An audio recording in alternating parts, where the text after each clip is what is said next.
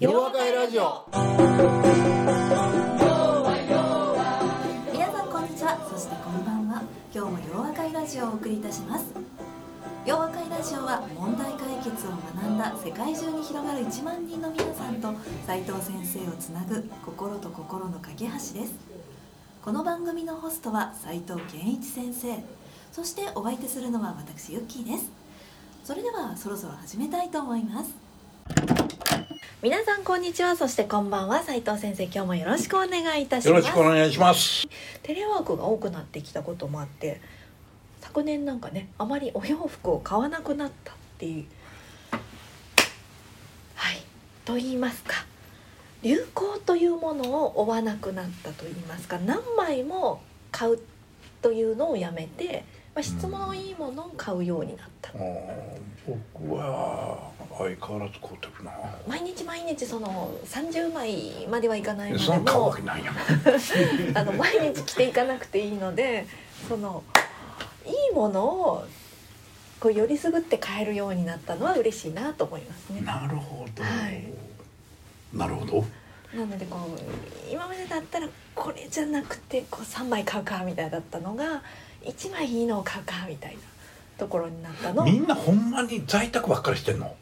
やわからないですあよ。僕結構外に出てるよ。あ本当ですか、うん。在宅だったりああのあそうか。行ったりですけれどね。だんだん増えてますけれども。僕百貨店好きやで。あ、うん。はいはい。私も好きですけどね。ほんまかいな、はい、うん。はい。あそうですか、はい。脈絡を追ってる今の。うん。あ私も好きです。はい。あそうか。はい。はい。というわけでですね、百貨店行かれるんですね、先生ね。いや好きやねん俺。あ、昔やから。昔はね上に食堂あってな、はい。はい。上に遊園地あったやん、はい。えーあれが懐かしくてねうんまだあるんちゃうかったらどこにもあれへんねんな。そうですね。不思議ですね。最近遊園地はなくなったんですけど、一番上に食堂ある？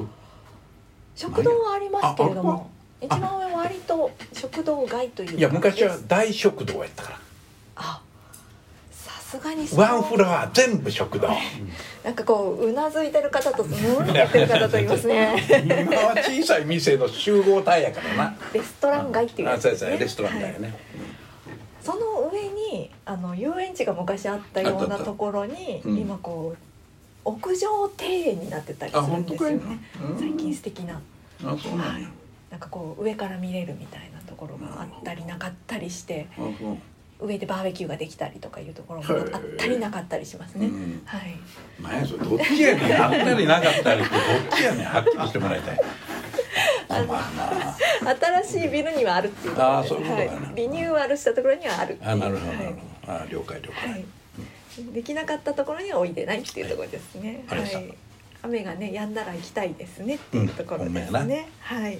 先生はあの百貨店行かれるっていうところですけども、先生のダンディーなスーツはあの以前着ていただいた志保さんが作っていただいてるあっていう全部作っていただいてるよね、はいっていうことでしたよね。はいはい。今日も素敵なダンディーなスーツですけれども、あこれもはい。うんしおちゃんですねはい。はいチーフもコこーディネートですね。僕自分で買うあ、そうなんですね。うん。そういうものがあれですか？あこういうものは百貨店。百貨店ですね。でもなるほ彼ど女も時々ね、それじゃあ百貨店行きましょうかって言ってねはい。僕の行くお店に行ってね、はい。5本も6本ネクタイを取ってない、はい。これがいいんじゃないですかこれ高いねんけどとか言ってねもう困るんですよ、楽しいお買い物ですね。きっと志保さんにとっても。もうそらそうやろな。この間作ったスーツにはこれが似合いますよ先生みたいな。ほんちょっとやってみたいですね。あそうやな。はい。はい、はい。はい。はい。先生のねあのこの間。えープロフェッショナルルッキングを意識してそうそうそうというお話をその話時にそうですよね。聞い。たばかりでやりましたよね、はい。うん、あのコロナでねテレワークが増えたということで皆さんだらっとした感じね格好が多いということだったんですけども私も改めて気を引き締めてコロナでもちゃんとした服装をしてます。僕はズームミーティングでもちゃんとこはい、うネクタイしてますよあ素晴らしいですね。はいはい。でもコロナでなぜだかオフィス街でも着替えやすいっていうのもあるのかもしれないんですけどなぜだかカジュアルスタイルが増えた気がするんですね。あそう、はい。なんか。でもね確かにね、カジュアルはね、はい。気持ちもカジュアルになってねそうですね。やっぱり隙ができすぎるはい。ね、っていうお話でしたもんね、うんそうそうそうそう、はい。その通り。っていうところだったのであの私も今日パンツスーツで来ようかなと思ったんですけれどもジャケットを忘れてしまいました。はい、はい、っていうところがやっぱり好きなんですね。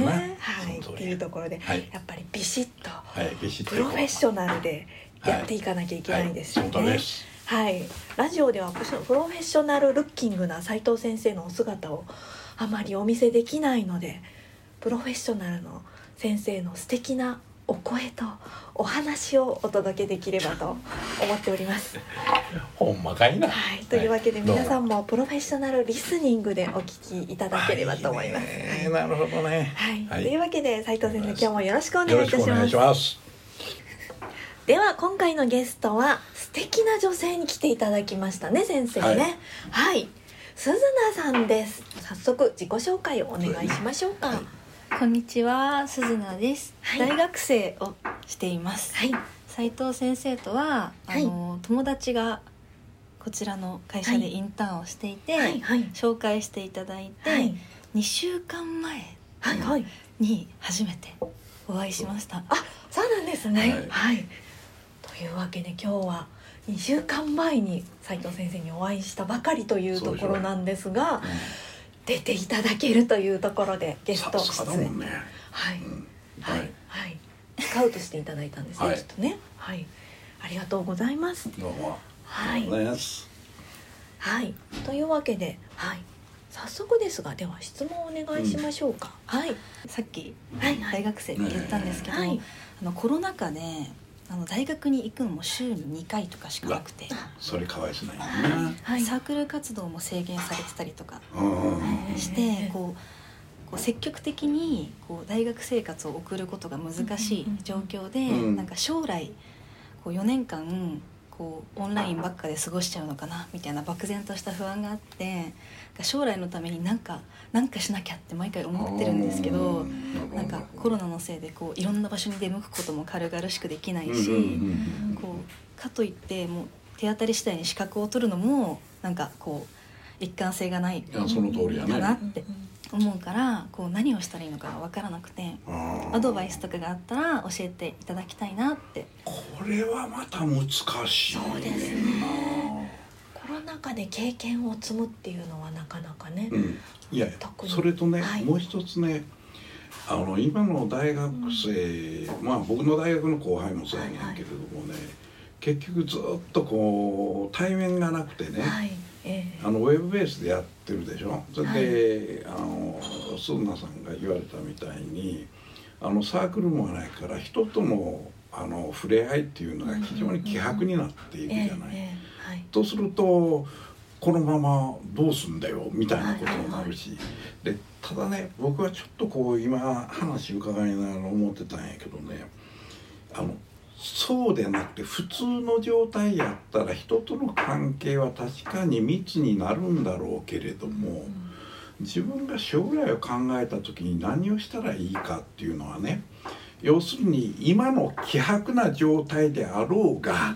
あるいはコミュニケーションが取れるような状態であってもね、はい。結局テーマは一緒やと思うねうんでこれはちょうど彼女の友達の子もうちでインターンするようになってからね、ええはい。彼女の最初の悩みっていうのは将来何していいのかさっぱり分からへんと、うん。こういうことだったんですね。はいはい。でまあうちに来てからあの時々話をするこう機会があるとね別にこんなことしたらいいあんなことしたらいいって言ってることよりもその普段どういうふうに考えることが大事かっていう話を僕は割とするもんやから、はいそうするとそのうちにねやっぱりうちはコンサルティングをやったり、人の育成っていうことを、まあ、問題解決を考えてやるじゃない。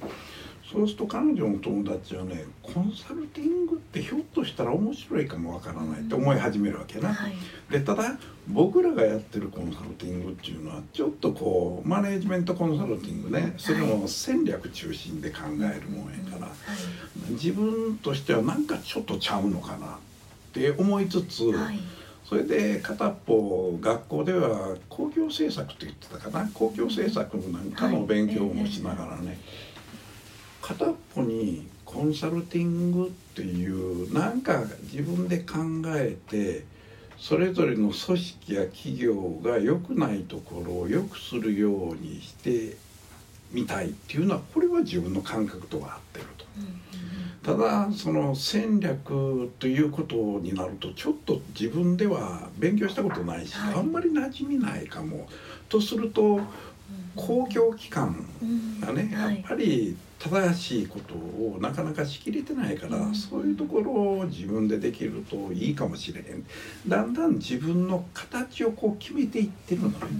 で彼女の、まあ、スーナさんの質問に戻ってみるとね、はい、希薄であるねんけれどもその中でその質的なもの、それで希薄さっていうのはどちらかというと頻度とか接触機会が減少するということはもちろんあるんやけれども僕的に言うとねあのコミュニケーションっていうのは質も大事やし量も大事やと思ってるほんなら量とは何かっていうとね制限された中でっていうことになるとどれぐらいそのメールであるとか SNS であるとかいうことを通じながらどれぐらい頻繁に質の高いあのコミュニケーションを取れるかっていうことが大事になってくるとね。だからそれを取ることを待ってても始まらないから自分からそれを始めていかなきゃならない。とすると誰とっていうことが次に今度出てくるわけ。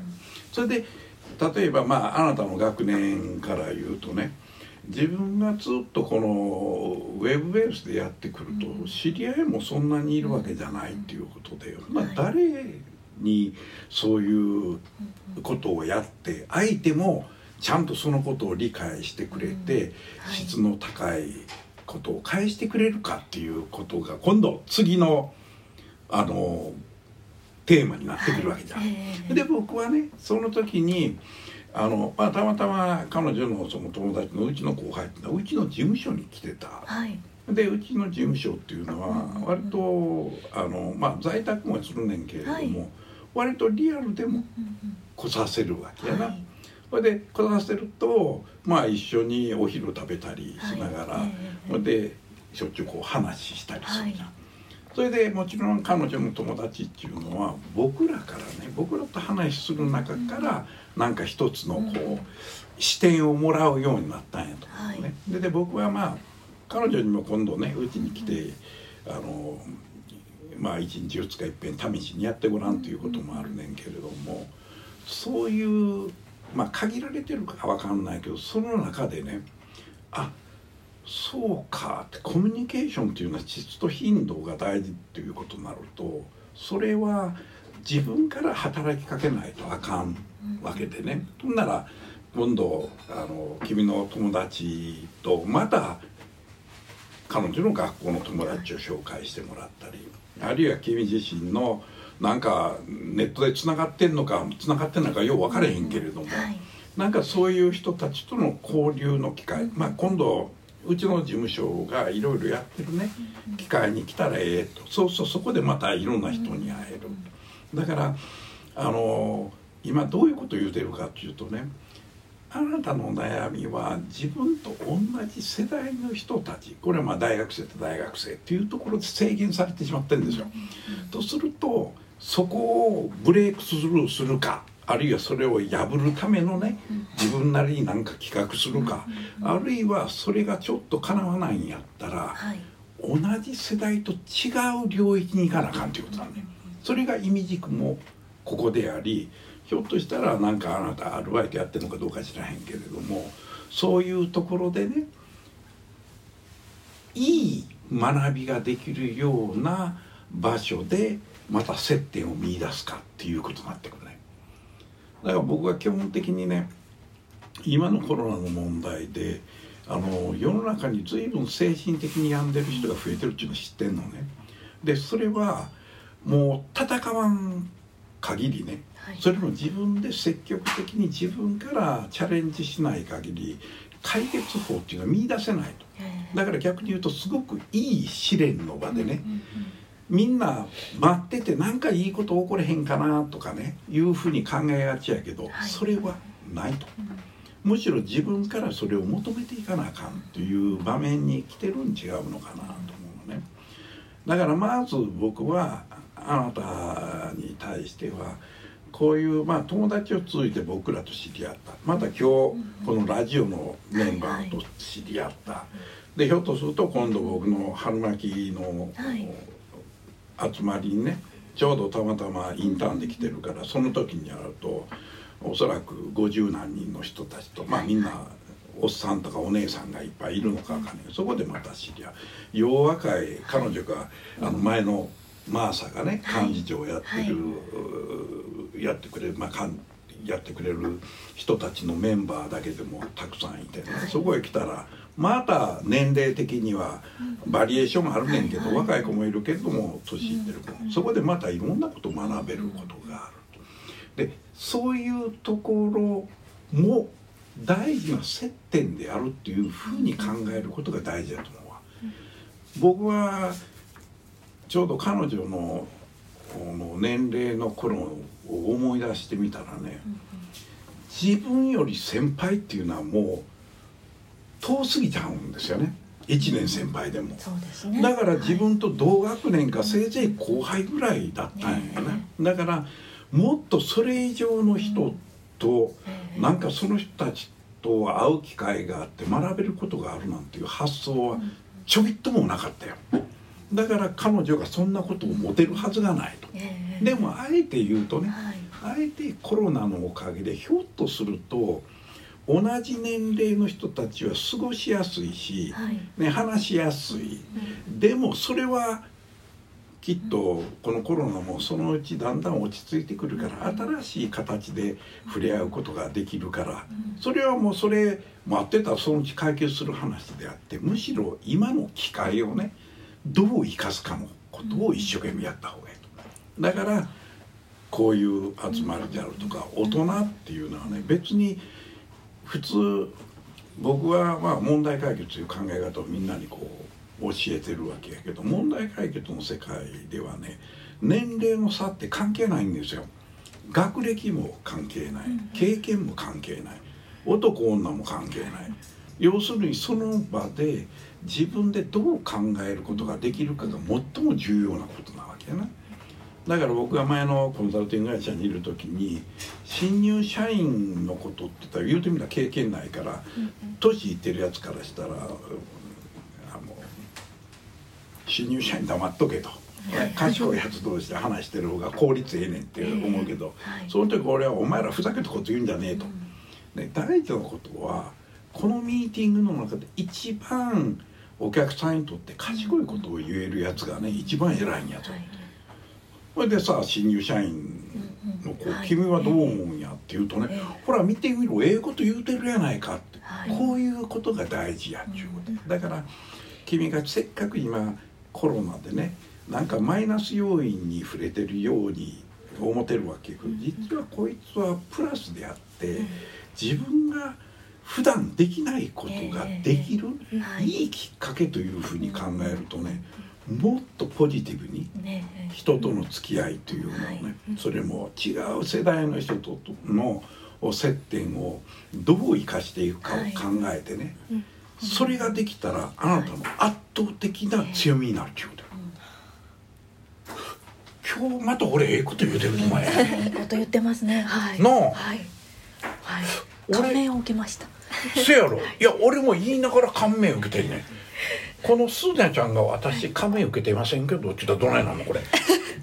受けてます。あ受けてるか受けてます。ほんまか？はい。よっしゃ。ちゅうことやと思うよ、ええいやでもねあのもうラジオに来てくださったことがそうそうそう行きますって言ってラジオに出ますって言ったことが、それも昨日 LINE でひょっとしてみたいなね。はい、「行きます!」っていうところがええこれがね君の人生切り開いたんですよ。そうそう。あの大いなる一歩ですよね。あれビビってね「い。や私ちょっとちょっとまだそういうのには出れないと思うんです」そう言ったらもうそこで終わってもええええどれほどまさに大きな一歩。だと思いますね。はい。二歩下がったかんでそれ。いやでも二歩下がってでも価値のある一歩だと思いますよ。大股で参ったからな。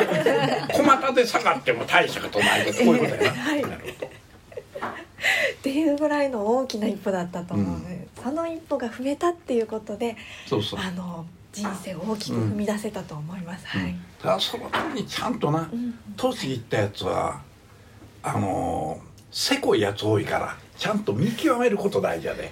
うまいこと言うおっさんいっぱいおるけどもうそんなあこのおっさんうまいこと言ってるだけや。実力なさそうやなとかね、うん、いつでもあの怪しそうなやつおったら俺に言ってくれ。俺が電気あんましてやるからみたいな。こそこは大事ですね。意味ねそう大事はい大事はい。守ってあげないとね。はい。ダメですよ皆さんね。はい。ほんまや。ではい。っていうところで今日は鈴名さんの勇気ある一歩ということでね。り、はい、素晴らしい。本当にねあの大事なことだと思いますし、私だったら来たかなっていう。ねですよね。大学生の時に皆さん。あ大きなごめんごめん大学生の時を考えてみてくださいっていうのをね。いやそりゃそうだよ。普通はねはい、これない。これないですよね、はい。俺怪しいんだよね。これ怪しいんじゃねえかみたいな、来たかって言われるとね。うん。なので勇気をたたえましょうっていうところで、うん。素晴らしいはい、うん今日はありがとうございました。ありがとうございましたありがとうございました We can make it cool 弱弱弱弱 I will be with you 洋和会ラジオそれでは皆さんまた次回お耳にかかりましょうお相手は斉藤圭一先生と私ユッキーでしたいつも通じ合う